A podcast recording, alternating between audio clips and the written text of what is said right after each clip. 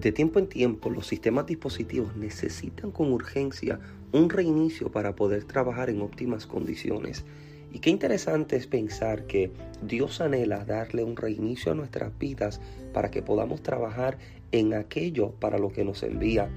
La frase reiniciar parece alarmar a muchos, pero la verdad es que con urgencia el cuerpo de Cristo necesita un reinicio. Reinicio en muchas áreas mal enseñadas y mal edificadas. Y en ocasiones lo más difícil es aprender a desaprender, pero es lo necesario para poder trabajar en óptimas condiciones. Esta es la nueva serie de mensajes predicada en Casa de Dios con el título Reinicio. Así que disfrutan de la palabra predicada y enseñada en nuestra congregación. Muchas bendiciones.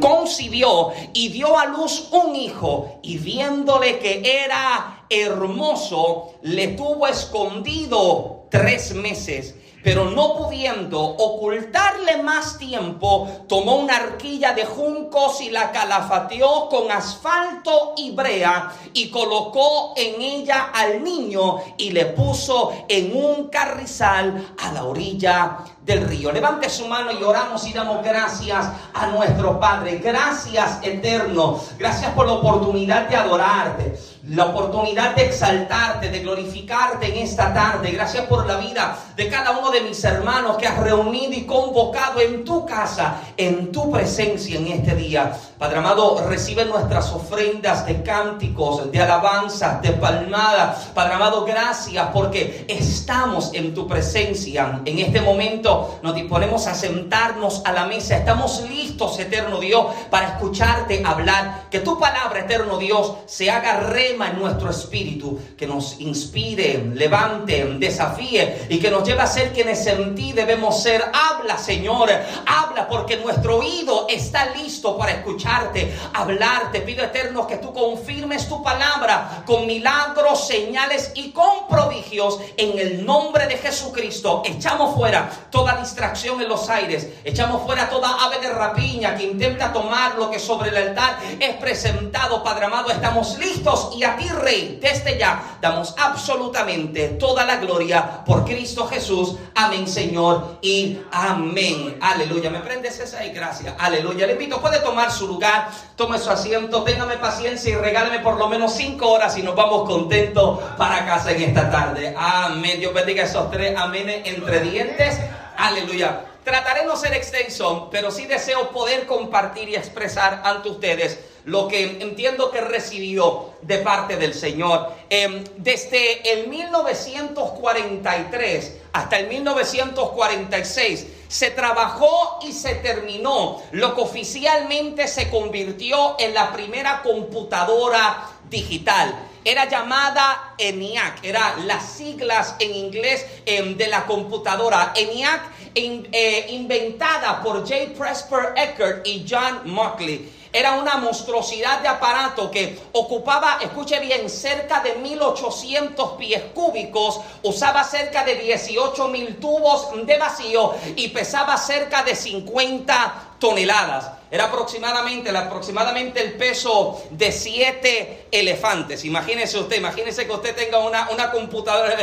Dame un break en lo que yo busco la computadora y nos vamos. Eh, eh, siete, eh, siete el, el, peso de siete elefantes, 50 toneladas. Ahora, 76 años después, en la actualidad, nos podemos dar cuenta de cuánto hemos progresado y avanzado. Pasar de una computadora que pesaba cerca del peso de siete elefantes a tener una computadora que literalmente pesa aproximadamente unas tres libras. Ahora, yo personalmente trabajo casi todos los días en la computadora. Trabajo con mis libros, trabajo editando libros para escritores, haciendo trabajos de diseño gráfico. Y una de las cosas más frustrantes para una persona que se encuentra trabajando con una computadora es trabajar con una computadora lenta. ¿Alguien está acá? Lo más frustrante es trabajar con una computadora lenta. Quien trabaja con el programa de Photoshop o de Premiere o los programas de Adobe sabe que son programas que requieren bastante fuerza o bastante velocidad en la computadora. Y encontrarte haciendo un diseño, hay una computadora que de hecho es la que yo tengo la parte de atrás, eh, eh, la quise tanto que la dejé en la iglesia, ahora la santifiqué. Queda, eh, era la computadora con la que literalmente yo trabajaba todos los días haciendo diseños gráficos. Y cuando hay diseños que pesan más de un giga de peso, te das cuenta de que la computadora demanda y exige. Y alguien que se encuentra trabajando con una computadora lenta y sabe que Dios le está trabajando con la paciencia, como a mí, no se me haga el muy espiritual en esta tarde. Gente con la que Dios está trabajando con la paciencia como a mí. Y usted decía amén también a esa parte. Trabajar con algo así hace que hasta la vena del cuello se te brote. Ahora, hay algo que puedes hacer o que se puede trabajar cuando te encuentras en este momento en el que la computadora no avanza, no sigue, no continúa. Es apretar la opción de reinicio. Quien tiene la computadora, usted sabe, va al botoncito o posiblemente si es Windows como esta, va a, la opción de Windows y abajo está tres opciones, o reiniciar la computadora, apagarla o darle un tipo de reset, o shutdown, eh, shutdown o ponerlo a dormir, apagarla o sencillamente darle reinicio. Ahora, la opción de reiniciar la computadora no garantiza que el trabajo hecho hasta el momento se grabe darle reiniciar a la computadora no garantiza que el trabajo hecho hasta el momento se grabe, pero sí garantiza que al reiniciarse la computadora, el sistema podrá trabajar libre y ligeramente, ya que su CPU no está cargado ni el RAM está ocupado. No garantiza que se grabe, no garantiza que se guarde el trabajo, pero sí te da la garantía de que cuando vuelva a reiniciarse, volverá a trabajar libre y ligeramente. Ahora bien, reiniciar es sinónimo de volver o de regresar. Y para el creyente es precisamente volver al lugar donde todo comenzó como creyentes, hablar acerca de reinicio, hablar acerca de comenzar de nuevo, es sinónimo de volver al lugar donde las cosas comenzaron. Y todos los que estamos acá, estamos acá porque en algún momento encontramos la presencia del Señor. Ha sido la presencia del Señor el lugar donde todo comenzó a desarrollarse en nuestra vida. Es en la presencia del Señor, como hablábamos en la serie antipasada, hablando acerca de la necesidad de la presencia, expresábamos cómo estar en la presencia siempre despierta en nuestra vida bendiciones y beneficios y al estar en la presencia hay una serie de bendiciones que comienzan a desencadenarse en nuestra vida. Y la primera es precisamente la confianza. Diga conmigo confianza. Como que usted está despierto y no tiene sueño, confianza. Lo primero que se despierta en nuestra vida al encontrarnos con la presencia del Señor es que despierta en nosotros confianza. El famoso capítulo 11 de la carta a los hebreos, hablando acerca de la fe, expresa que la fe es que la certeza de lo que se espera, es la convicción de lo que no se ve. Ahora, cuando hablamos acerca de la confianza, en la palabra del Señor encontramos aproximadamente 75 versículos que nos hablan acerca de la confianza. Salmo 44 declara, bienaventurado el hombre que puso en Jehová su confianza. Salmo 78, 7 establece a fin de que pongan en Dios su confianza y no se olviden de las obras de Dios. Proverbios 3, 26 establece, porque Jehová será tu confianza y él preservará tu pie de ser preso. Y Jeremías 17, 7 dice, bendito el varón que se fía en Jehová y cuya confianza es Jehová. La confianza se define como una esperanza firme y la seguridad. Hmm. Se define como la esperanza como firme. No es una esperanza inestable. No es una esperanza inconstante, No es una esperanza insegura, alguien me sigue. No es una esperanza ambivalente. No es una esperanza indecisa. No es una esperanza titubeante. Es una esperanza firme. Quien ha puesto su confianza en el Señor sabe que Él nunca le dejará, nunca le soltará, nunca le defraudará porque su confianza está en aquel que sigue siendo el mismo ayer, por todos los siglos. Hay alguien que tiene su confianza pues no es una confianza titubeante, es la esperanza firme, constante, estable, segura e inconmovible de quién es Dios en su vida. La gente que tiene su confianza en el Señor son como declara el salmista. El salmista establece y declara que los que confían en Jehová son como el monte de Sión que no se mueve, sino que permanece por tres semanas. Mm permanece un año. ¿Alguien está acá? Permanece los primeros tres meses. No, no, no, permanece para siempre. Habrá alguien que le dé un aplauso porque usted tiene mi confianza. Está puesta en el Señor. Ahora, quien tiene su confianza puesta en Dios entiende que Él sigue siendo Dios por encima de sus crisis, adversidades, dolencias, necesidades y tempestades. Quien confía en el Señor entiende que no puede ser movido Dios, pero que el que está confiando en Dios tampoco es movido. Esa es la confianza que tenemos, amados. Que nada de lo que estamos viviendo ha estremecido ni ha sacado a Dios de su trono. Él sigue inconmovible. Él sigue permanente, Él sigue estable y desea que de igual forma nosotros también podamos confiar para estar estables. La gente que confía en el Señor sabe lo que es pararse ante los momentos de dificultad y entender que Dios sigue estando con ellos. Mira lo que la confianza nos lleva a hacer. La confianza lleva a que Abraham dejara su tierra y parentela hacia una tierra desconocida. La confianza llevó a que Josué y los hebreos gritaran ante las murallas de Jericó sin saber qué acontecería. La confianza llevó a que Eliseo golpeara las aguas del Jordán luego de que Elías fuese arrebatado sin saber si las aguas se partirían nuevamente. La confianza llevó a que Gedeón saliera a la guerra con 300 hombres que cargaban trompetas, teas ardientes y cántaros vacíos sin saber cuál sería el desenlace de la guerra. Y la confianza llevó a que Jesús muriera en la cruz por mis pecados, sabiendo que el Padre lo volvería a levantar y que con Él seríamos redimidos. Alguien hoy debe celebrar ante la verdad de que confío en el que nunca me dejará. Aleluya. Mirad al que tiene cerca, míralo con cara de predicador y dígale yo, mi confianza está puesta en Dios. Yes, yes, yes. My trust is in God. Yo no estoy confiando en los hombres, yo no estoy confiando en el que me dio una palabra acá. No, yo estoy confiando en el que desde la eternidad me dijo que estaría conmigo todos los días.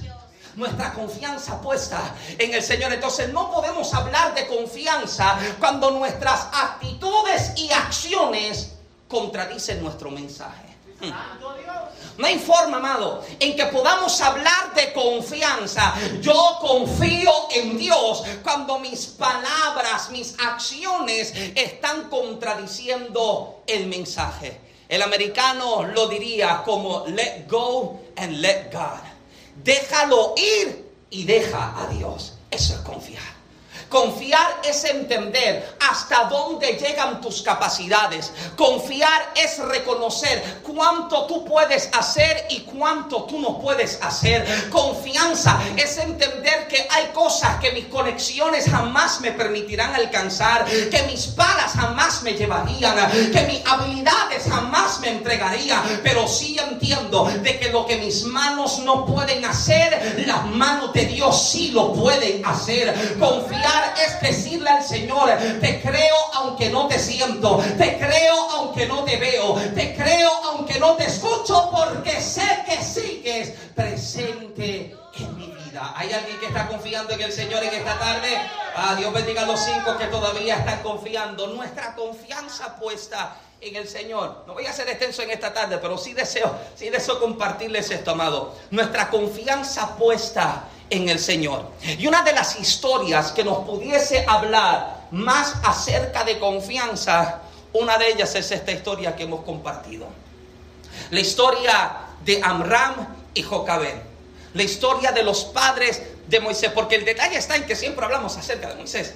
Podemos hablar acerca de un hombre que tiene una vara que cuando la tira en tierra se convierte en serpiente. ¿Alguien está acá? Podemos hablar acerca de un hombre que ora y maná y codornices caen del cielo. Pero, pero lo, que, lo que Moisés es hoy es el resultado de acciones hechas antes que él. Sus padres decidieron hacer qué? Confiar en el Señor. Y hay algo, un detalle asombroso que el escritor revela cuando comenzamos a considerar esto acerca de los padres de Moisés y de sus actitudes ante las adversidades. Escuche esto, el padre de Moisés se llamaba Amram, que significa pueblo exaltado, y la madre y la madre de Moisés se llamaba Jocabed, que significa Jehová es honor, o sea que el honor de Jehová exaltaría a su pueblo. Esta es la confianza que esta gente tiene, porque esta gente no se encuentra en una tierra conocida para ellos. Ellos no se encuentran en una tierra prometida para ellos. Ellos llevan cerca de 430 años en una tierra de servidumbre. 430 años en una tierra de miseria, de conflictos, de guerras, de azotes y de sentirse completamente abandonado. Sin embargo, hay algo que me fascina, hay algo que me fascina del capítulo anterior, del capítulo anterior, el capítulo 1 del libro de Éxodo, porque de pronto comienza a hablar acerca del maltrato que estaban sufriendo los hebreos, comienza a hablar acerca de cómo Faraón comenzó a oprimirlo, pero en medio del grito, en medio de la situación en la que estaban viviendo, la palabra dice que Dios se acordó del pacto que había hecho con los hijos de Israel. Y esto a mí me bendice hasta los ruedos del pantalón, porque puedo entender que por más desesperante que sea la situación en la que estoy viviendo, Dios tiene memoria de cada una de las promesas que me hizo. Y alguien a eso le debe dar esperanza al saber de que Dios no se olvidó de lo que prometió a tu casa, no se olvidó de lo que dijo a tus hijos, no se olvidó de lo que prometió a tu casa. Él es el Dios que tiene cada una de las palabras que se ha hecho a nuestro favor. Mira, amado, nosotros podemos hacer mil y un promesas ante Dios y fallarlas todas. Pero el Eterno nos hace una y con esa sola nos es fiel. Y nos puede hacer un millón de promesas y de cada una de ellas se acuerda. ¿Alguien está acá? Esa es la esperanza que tenemos, amado, de que Dios se acuerda de la palabra que nos entregó. Ahora, un detalle que el escritor revela es que ambos eran provenientes de la tribu de Leví. Y mientras estudiaba en estos días pasados, esto, amado, eh, eh, eh, yo, yo creo que usted se lo sabe, si usted no se lo sabe, yo me lo sabe por usted. Pero escuche esto, porque el, el escritor dice que ambos eran provenientes de la tribu de Leví. No se mezcló uno de los de Leví con uno de los de Rubén. No se mezcló uno de los de Leví con uno de los de Manasés. No se mezcló uno de los de, de, los de Leví con uno de los de Judá. No, ambos eran de la tribu de Leví. Interesantemente, el pacto que Dios había hecho, sé que el pacto se establece y se declara luego de que Moisés se encuentra en el monte, en la nube. Pero desde la eternidad ya hay una palabra establecida sobre Leví. Y la palabra que el Eterno había establecido sobre Leví es que de su casa siempre habría sacerdote para Dios. Este es el pacto hecho de Dios con los levitas, que siempre habrán adoradores, que siempre habrán servidores, que siempre habrá uno que entre a la casa y que sirva. Te das cuenta de que Leví siempre produce sacerdotes y siempre produce servidores para Dios. Escuche bien, Leví siempre produce, Leví con Leví produce sacerdote. ¿Me sigue? Leví con Leví produce sacerdote. Leví no se está mezclando Leví con Leví produce sacerdotes, porque siempre producirás aquello con lo que te mezcles. Incrédulo con incrédulo produce incredulidad. Mediocre con mediocre produce mediocridad. Arrogante con arrogante produce arrogancia. Orgulloso con orgulloso produce orgullo. Chismoso con chismoso produce, sígueme, siempre has de producirte con aquellos que te están mezclando. Imagínate que pases tanto tiempo con Dios que cuando salga tu forma de hablar es diferente, tu forma de vivir es diferente. ¿Por produciendo frutos dignos de arrepentimiento. ¿Alguien está acá? Habrá alguien que dice, los frutos hablan de quién soy yo. Porque siempre, vuelvo y repito y valga la redundancia, siempre producimos aquello con lo que nos mezclamos. La otra cara sería que jamás producirías aquello con lo que no te mezclas. Usted no puede dar lo que usted no tiene. Usted no puede dar aquello con lo que usted no se involucra. Y pasar tiempo con Dios nos lleva a constantemente estar produciendo. ¿Alguien dice amén?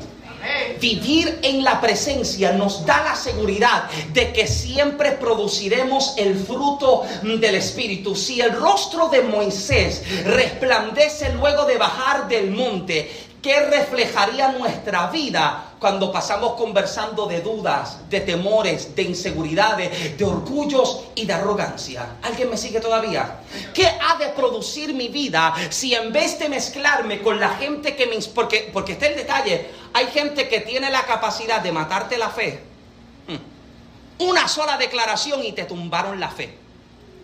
Una sola oración y te apagaron los sueños. Pero Sandra, ¿tú estás segura que tú puedes con eso? ¿Alguien me sigue todavía? Edgar, confiar con te apagan la fe al instante.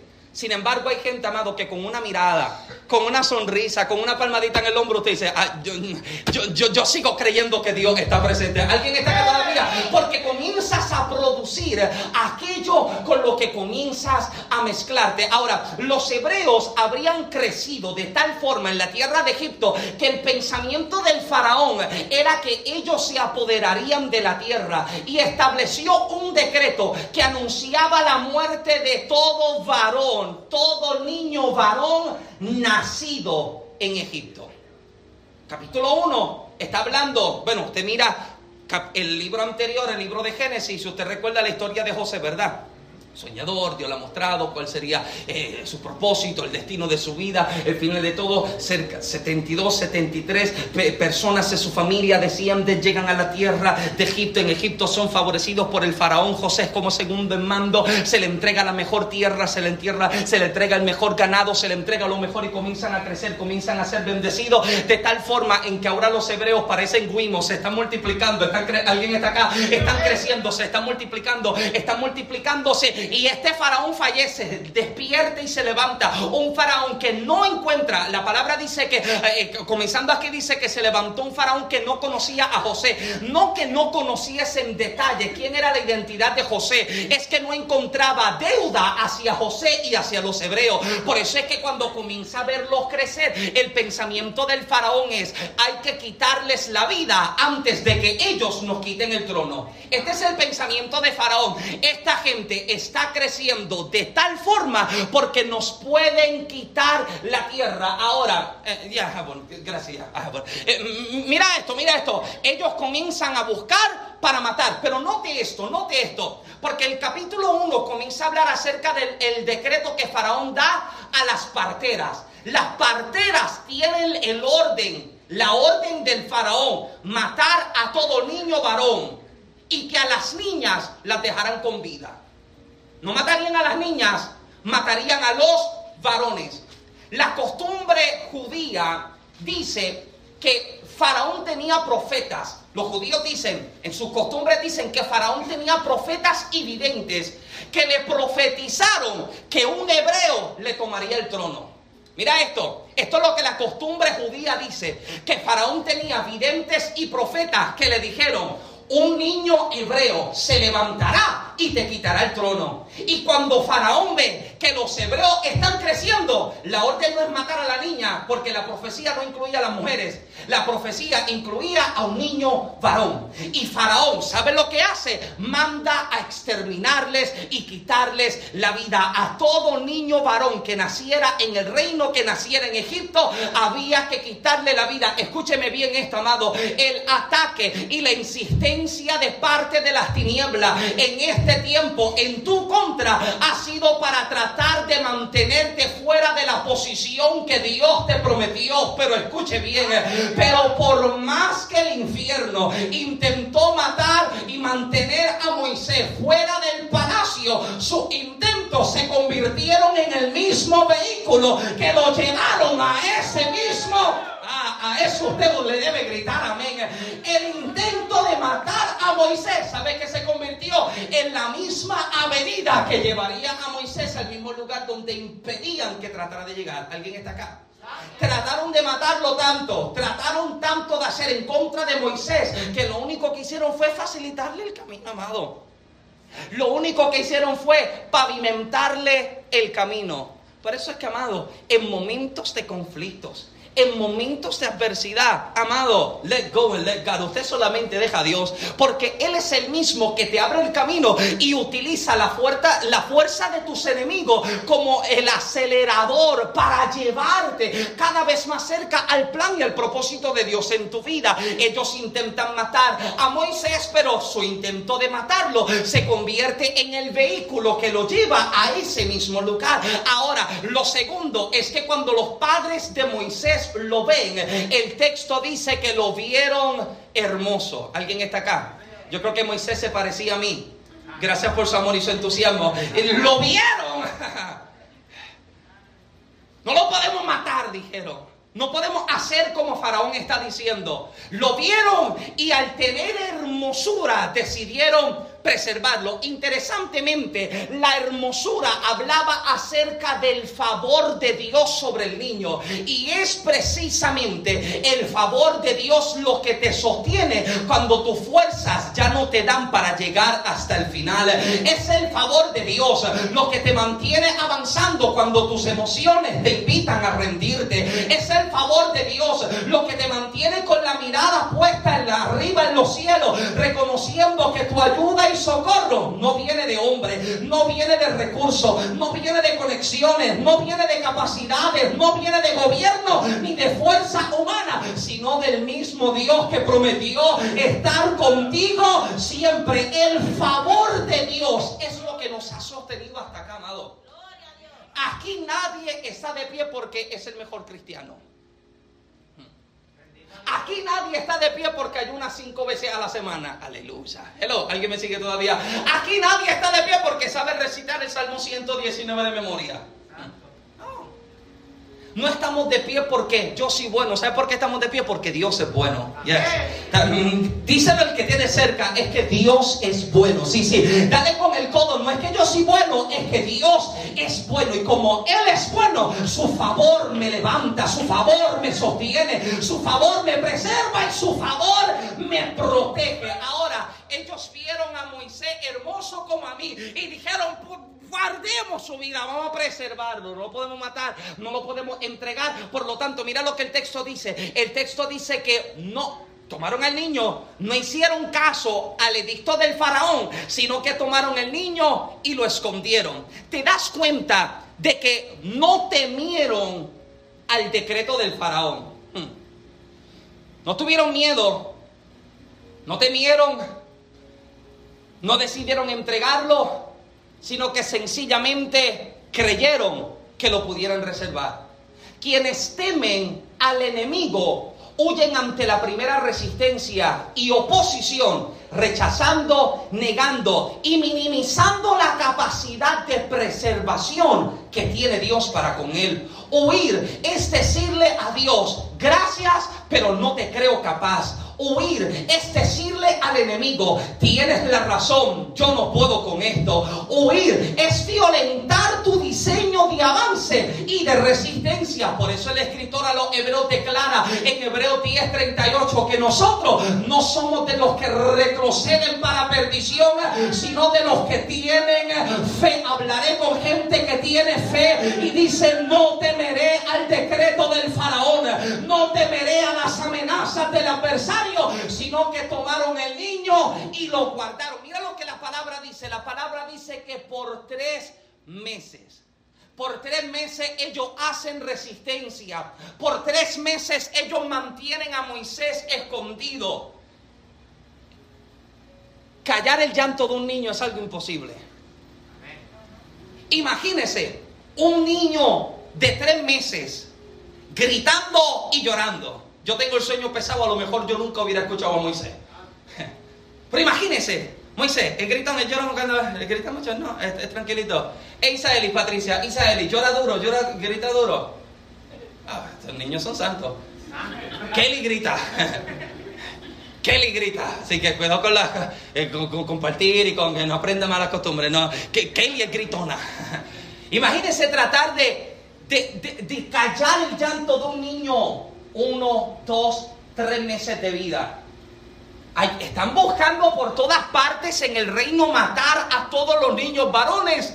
Y si Moisés es gritón como Kaylee, Jocabed está haciendo lo imposible para tratar de mantenerlo en silencio. Ahora, escuche bien esto, porque cuando usted comienza a mirar la escritura, usted se da cuenta de que hay números que en la Biblia son repetitivos. Y yo no quiero tratar de, de irme medio, medio falacioso, pero para el hebreo los números siempre tenían simbolismo. Por eso es que el número 7 es un número bastante repetido, el número 40, el número 12, el número 120, el número 3, eran números que usted siempre veía como patrones repetitivos en el pueblo. 40 años están en el desierto, por 40 días Jesús está en el desierto y es tentado por el enemigo. ¿Alguien me sigue todavía? Por 40 días Goliat está desafiando al ejército de Israel.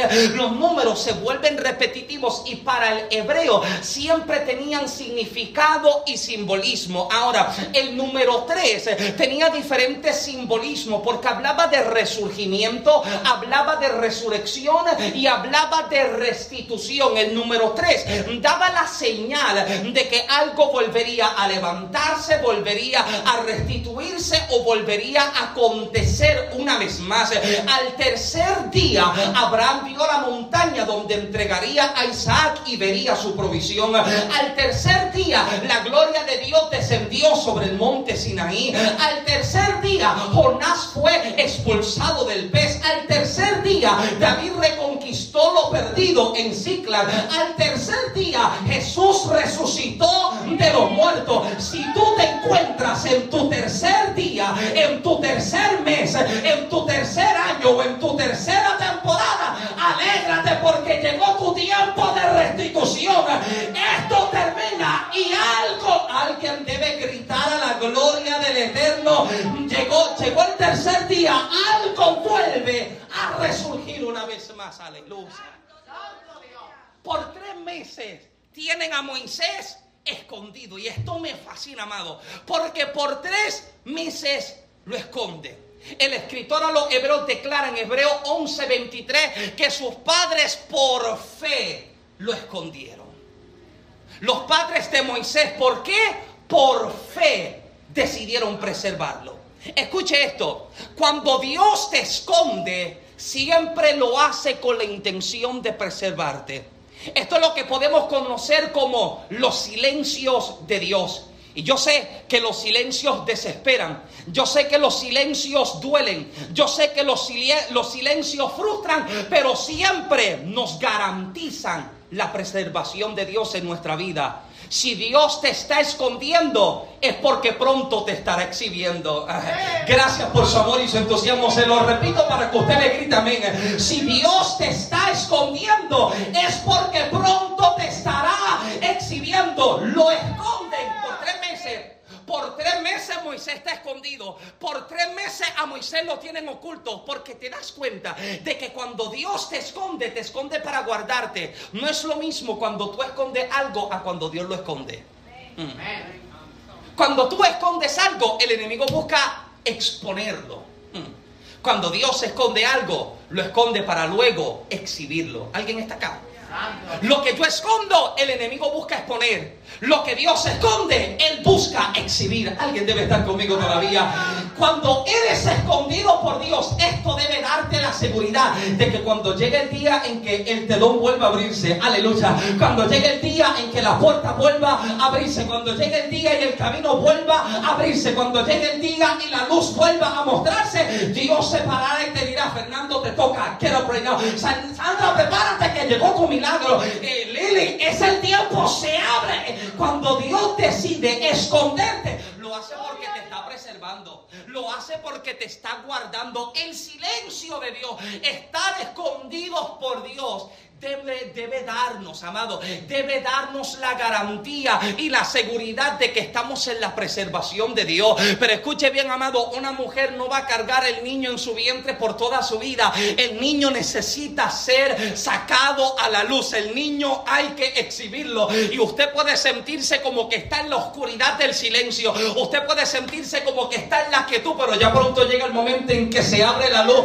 anunciando de que llegó tu momento. Habrá alguien que grita amén a eso. Llegó tu momento, llegó tu momento. Y toman al niño luego de tres meses. Ya yo estoy terminando casi, amado. Eh, perdóneme que yo saque el predicador de hace una semanita atrás, pero el domingo pasado yo no prediqué, predicó Fernando. Cuando Dios decide, aleluya. Cuando Dios te esconde. Te está escondiendo porque te está preservando. Dale, dígale que tiene cerca. Es que Dios te está preservando. Te escondió porque te está preservando. Te escondió porque te está guardando. Y toman al niño y lo esconden. Y cuando se acaba el tiempo de esconderlo, al darse cuenta de que ya no lo podían guardar, ya no lo podían esconder, ya no lo podían tener en este lugar, ellos hacen algo que cualquiera diría que esta gente esta, esta gente no ama a Moisés. Porque ellos toman al niño y ¿sabe dónde lo arrojan? Al mismo lugar donde arrojaron a los niños para quitarles la vida. La orden del faraón fue tomar a los niños y lanzarlos al río. Y cuando ya se da cuenta de que no puede, esconder, no puede esconder más al niño, ¿sabe dónde decide arrojarlo? Al mismo lugar donde estaban matando a los niños. Alguien debe estar conmigo todavía. Faraón manda tirarlos para matarlos.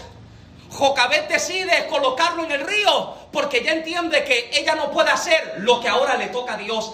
El niño no estuvo más seguro que cuando se lanzó en el río. Porque cuando está en el río ya no está en las manos de su madre. Cuando está en el río ya no está en la fuerza ni en las capacidades de su madre para preservarlo. ¿Sabe lo que la mujer está haciendo? Arrojando al niño al río, dejándole saber a Dios, estoy confiando en que tú sabes lo que estás haciendo. Lo voy a lanzar al río porque ya yo no lo puedo guardar. Lo voy a lanzar al río porque ya yo no lo puedo esconder. Escuche esto, decide tomar al niño y arrojarlo. Escuche esto, a pesar de que pudo haber sido pura coincidencia no sería mal sugerir que Jocabet, como mujer sumamente dotada, conocía bien tanto las tradiciones semíticas bíblicas como las folclóricas de su pueblo. Según los relatos, el rey Sargón de Akkad fue salvado por su madre poniéndolo en una arquilla en el río Éufrates en Mesopotamia es posible de que ella supiese de que una mujer antes que ella en un momento parecido preservó la vida de su hijo arrojándolo al río. ¿Sabes por qué esto me fascina tanto? Porque tu testimonio siempre servirá como fuente de inspiración para que alguien vuelva a creerle a Dios. A lo mejor tú dices, lo mío es demasiado pequeño. Mi testimonio no levanta los pelos a nadie. Mi testimonio no hace que nadie grite, pero siempre despertará en alguien la confianza de que si Dios lo hizo con Mari, si Dios lo hizo con Noemí, si Dios lo hizo con Gloria, también lo hace conmigo. Es por eso es que no callo lo tanto que he visto y lo tanto que Dios ha hecho en mi vida. ¿Sabe la gente que ha escuchado tanto tu testimonio y te dice, ¿por qué tú vuelves a contarlo? O porque alguien más necesita escucharlo. ¿Por qué tú sigues contando lo mismo? Porque a lo mejor alguien necesita escucharlo por segunda vez. A lo mejor la primera vez estaba en Limbolandia y no escuchó nada de lo que le testifiqué. Pero a lo mejor ahora vuelve y cree que Dios es proveedor. Vuelve y cree que Dios es sanador. Vuelve y cree que Dios es el que está presente. Y ella toma al niño y decide arrojarlo al río prepara una arquilla, la calafatea con brea y decide tomar al muchacho y lo arroja al río. Al mismo lugar, al mismo lugar donde fueron arrojados los niños hebreos para quitarles la vida. Porque Dios utilizará hasta aquello que se supone que tuviera destruido Dios utiliza hasta aquello que se supone que te hubiese hecho volverte loco, volverte loca. Dios utiliza incluso las tempestades más terribles de tu vida para mostrarte que Él es... Usted se imagina a un niño en el río Nilo, en el río Nilo en África. Usted sabe la cantidad de animales que tiene el río Nilo en África, la cantidad de cocodrilos, la cantidad de hipopótamos, la cantidad de tigres y de leones que vienen a las aguas. Y hay un niño que es arrojado, pero el niño es arrojado al río, pero el niño no se encuentra solo. El agua puede mover su arquilla de lado a lado, pero el niño no está solo, porque es la misma mano de Dios la que lo está guiando. ¿Sabe a dónde? Lo llevan a los pies de la hija del faraón. ¿Alguien está acá todavía? Porque aquellos que intentaron quitarle la vida son los mismos que ahora están recibiéndolo. Aleluya. Aquellos que dijeron hay que matarlo, ahora están diciendo al muchacho hay que criarlo. Aquellos que estaban diciendo a los muchachos hay que quitarle la vida, son los primeros que están diciendo que lindo, se parece a Michael, hay que preservarle la vida. ¿Alguien está acá? Ellos mismos lo toman y lo preservan. Esto me fascina, amado. Porque escuche esto. Otra de las costumbres, o debería decir eh, creencias de los judíos, decía que los egipcios creían que las aguas del, que las aguas del río Nilo traían sanidad. Dicen los judíos que los egipcios creían que las aguas del río Nilo traían sanidad. Y se creía que la hija de Faraón estaba enferma. Y en el momento en el que recibió al muchacho, dicen los judíos que ellos creen que la hija de Faraón se sanó en el mismo momento. ¿Alguien está acá? Intentaron matarlo, pero el mismo muchacho que ellos intentaron quitarle la vida se convirtió en el facilitador de bendiciones para ellos.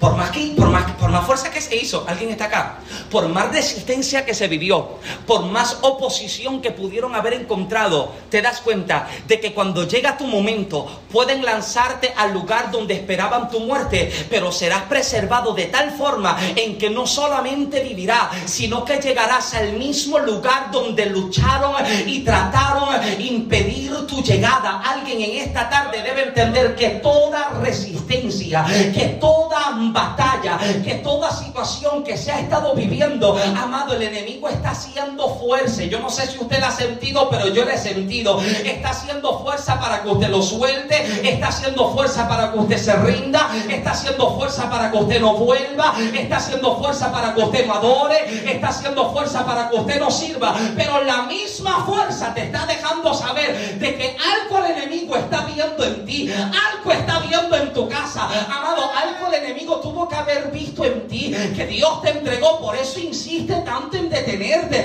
Porque Él dice, si ella llega a ponerse de pie, si Él llega a creerle a Dios, yo sé que Dios hará todo lo que dijo que habría de hacer con Él. Por más que intentaron, por más resistencia que pudieron haber hecho en contra de Moisés, el intento de matarle sencillamente fracasó. Mm. Intentaron, pero no pudieron. Usted, usted lo puede decir conmigo. Intentaron, pero no pudieron. Sí, porque todavía Dios me tiene de pie. Intentaron que me rinda, pero Dios todavía me tiene de pie. Intentaron que huyera, pero todavía Dios me tiene de pie. Alguien debe entender que Él te ha preservado a lo largo del río para pararte en el lugar que dijo que habría de pararte, establecerte y llevarte. El intento de Faraón sencillamente se convirtió en la venida que colocó a Moisés en su lugar correcto. Fue la confianza de los padres de Moisés. La confianza de lo que Dios es capaz de hacer. La confianza de lo que Dios sabe hacer en tu vida. Y es nuestra confianza puesta en el Señor. En momentos de adversidad, cuando le comenzamos a decir al Señor, yo no puedo, pero yo sí sé que tú puedes. Yo no sé que tú tienes que arrojar el río, pero al soltarlo en el río, usted le está diciendo a Dios, Señor, ya yo no puedo, te toca a ti. Señor, ya yo lo intenté, ahora hazlo tú. La mujer lo suelta en el río, pero lo está soltando en las manos de Dios. Y la misma mano de Dios lo está conduciendo hasta llevarlo a su lugar de propósito. Yo le invito, póngase de pie conmigo en esta tarde, por favor. Aleluya.